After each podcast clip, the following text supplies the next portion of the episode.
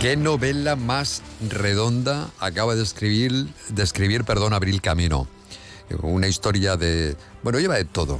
Lleva secretos, recuerdos, una infancia de amor, reencuentros y donde el pasado juega también un importante papel en esta historia que ha escrito Abril Camino, que ha publicado en Planeta y que se llama Nuestro último verano en la isla.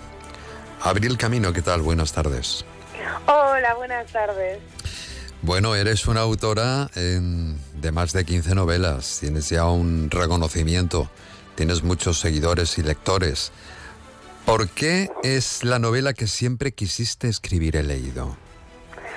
Bueno, por un lado hay una cuestión de trama, ¿no? De, mm, eso que, has dicho en la introducción, de que es una historia de secretos, de misterios. Siempre había tenido curiosidad por indagar algo así, por ver si era capaz de hacerlo, ¿no? Y también hay una parte más eh, técnica, digamos, más literaria, em, de, experimentar con nuevas formas, con nuevos narradores, estructuras y demás. Y bueno, eh, cuando acabé de escribirla y vi que había conseguido lo que, lo que esperaba, eh, tuve esa sensación, la sensación de si a mí alguien me hubiera dicho de adolescente que acabaría siendo escritora, eh, esta es la novela que me habría gustado escribir. Mira, o sea, es la novela de tu vida. Sí, yo creo que sí. De mi vida hasta el momento, al menos espero que llegue a otra que la desbanque, ¿eh? porque si no siempre es un problema. Bien, está muy bien, ¿no? Que sientas de lo último que has escrito, que lo sientas así, eso es muy interesante y es bueno, bueno para ti. Em, ¿Cuál es el argumento para que los oyentes más o menos se hagan una idea y vean qué les parece ¿no? y si es atractiva o no, contada además por la propia Abril Camino? A ver, esto siempre es difícil ¿eh? de contar, sin, aparte sin hacer spoiler, pero vamos allá. Eh, la novela empieza con el fallecimiento del señor Martín, que es el eh, es un anciano propietario de una casa en la que han Perdona, perdona, Abril, de un casoplón. Bueno, sí, de una casa muy grande, en la que han veraneado siempre familias, ¿no? De, de, otros lugares. Eh, se iban a veranear a esa isla, a casa del señor Martín. Y dos de las personas que siempre veranearon allí fueron eh, Lucas y Marina, que reciben la sorpresa de que les ha eh, dejado en herencia la casa, aunque de Lucas hace 18 años que ni el señor Martín ni Marina sabían nada. Marina eh, y Lucas estuvieron muy enamorados eh, cuando eran jóvenes y ahora llevaban 18 años sin, no solo sin verse, sino eso, sin saber nada el uno del otro. Reciben esta herencia, el shock del reencuentro y eh, también la incertidumbre de por qué se acabó, porque Marina nunca supo, Lucas nunca le explicó por qué había roto la relación.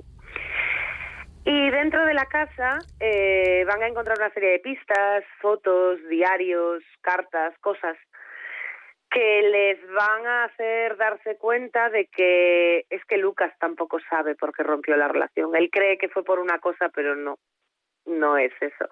Es que en el pasado habían ocurrido muchas cosas entre sus familias y bueno, hasta ahí puedo leer. Lo has explicado muy bien. Lo has explicado muy bien, claro, lo has escrito tú. Es que es un croquis, ¿no? Perfectamente de la historia que, que cuenta. Mm, ¿Cuáles serían, desde tu punto de vista, ¿no? las señas de identidad que han hecho precisamente que Abril Camino sea lo que hoy es, ¿no? Que tengas esa cantidad de lectores, de seguidores, Em, tu sello, tu toque mágico, porque dices que has tratado de investigar cosas nuevas, giros nuevos, hacer, ¿no? Sí, a mí siempre me gusta probar cosas nuevas. Eh, yo me aburriría mucho si escribiera siempre novelas parecidas. Yo soy muy ecléctica, que es algo que hoy en día penaliza un poco en el mercado, ¿no? Pero, pero a mí me gusta seguir explorando nuevas facetas. Sí. Y mi sello, si es que tengo algo mm, parecido a un sello, eh, es siempre hablar de sentimientos, no necesariamente amorosos, sino de emociones humanas, digamos. Em, y, me gusta mucho explorarlas eh, especialmente desde el lado femenino, ¿no? De, dar, dar voz eh, a mujeres que se alejen un poco de estereotipos o de o de lo que se puede esperar de una novela protagonizada por una mujer escrita por otra. Eh, me gusta un poco explorar por ahí esos terrenos. He visto que la novela sucede en 1975, 1997 y 2015. Efectivamente. Eh, tres décadas. Utilizas, además, tu tierra, que por otra parte es la primera vez, creo, que pones el escenario, ¿verdad?, de, tu tierra, eh, Galicia. ¿Qué ha supuesto ese trabajo en lo que es la ambientación? ¿Ha sido más fácil al, conocer la, zona o cómo? ¿Te ha costado mucho más describirlo? Eh, no, no, mm, eh, no me ha costado nada. No te ha costado nada, vale. ha venido solo y no lo sabía, ¿eh? eh esto, yo, yo, soy una escritora de método, muy planificadora. yo cuando empiezo a escribir está todo súper claro, pero sí es verdad que mm, yo, mm, la, la, primera, el primer chispazo de idea de la novela era una isla, ¿no? ¿no? No era una isla en ningún lugar en concreto, pero evidentemente la isla tiene que estar en algún lugar en concreto. Entonces me la llevé a, Galicia y en el momento que empecé a escribir sobre mar, sobre las gentes del mar, sobre esos pueblos de playa en los que pasamos muchos, afortunados los veranos, eh, todo me remitía a mi pueblo, que es Foz, es un pueblo de la, de la costa de Lugo, y la escribí allí además con lo cual la novela al final, o sea, me devoró el, escenario, ¿no? Eh, nada de lo, nada quedó ficticio, nada más que el hecho de que sea una isla y mi pueblo no lo es, eso es un pueblo en, en la costa. Bueno, en la historia has jugado con, con el reencuentro y también con, con el recuerdo. Eh, lo has disfrutado, imagino, muchísimo, ¿no? igual que, que, crear estos nuevos personajes. No sé si tú te sientes identificado, por ejemplo, con la protagonista.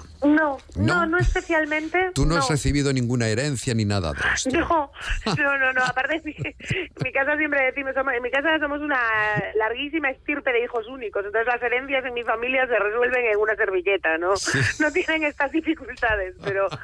pero vale, vale, No has tenido esa suerte. No, no, he... No, no, y más por alguien que no pertenece a tu estirpe, claro, O sea, como era el, señor... ¿Cómo era? Martín, el señor Martín. El señor Martín. Sí, lo que pasa es que mm, eh, hay tanto mío en lo externo de esta novela, es decir, la ambientación, la atmósfera, los paisajes, lo, sensorial, ¿no? Los olores, los colores, los sabores, los sonidos.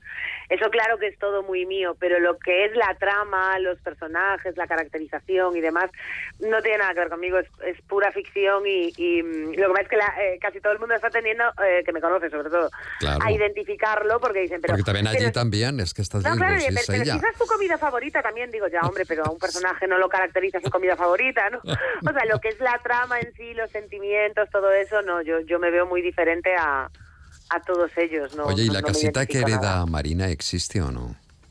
Sí, eh, bueno, por desgracia bueno, ya te has basado en esa casa, ¿no? Eh, es la casa de mis abuelos, esa casa, ¿no? Esa casa, mis abuelos, es que aparte la historia es muy parecida, mi abuela era eh, la, la, única sobrina de una familia enorme, o sea, eran como nueve hermanos y solo uno tuvo hijos y solo la tuvo a ella y eran todos curas. Es una historia así de estas de los años 30 o 20.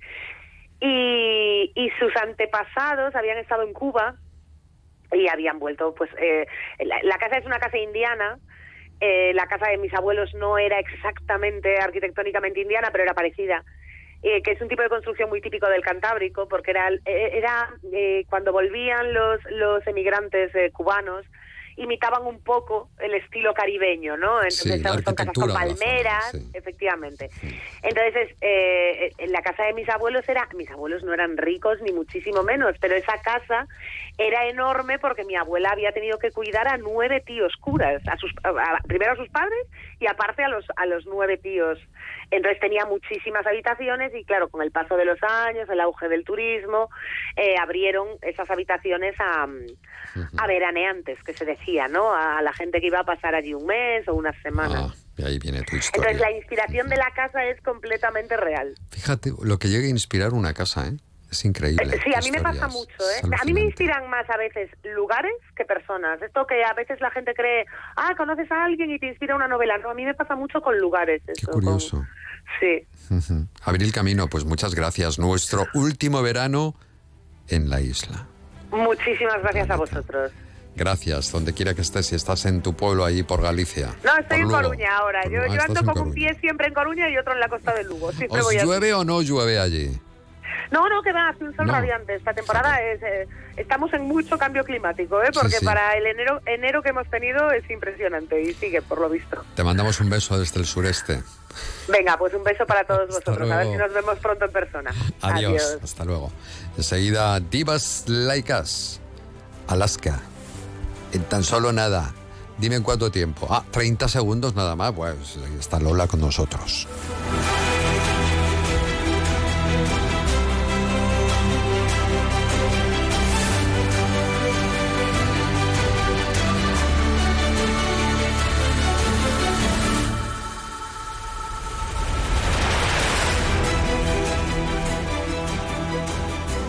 Más de uno región de Murcia. De lunes a viernes a partir de las 12 y 20 con Julián Vigara. Los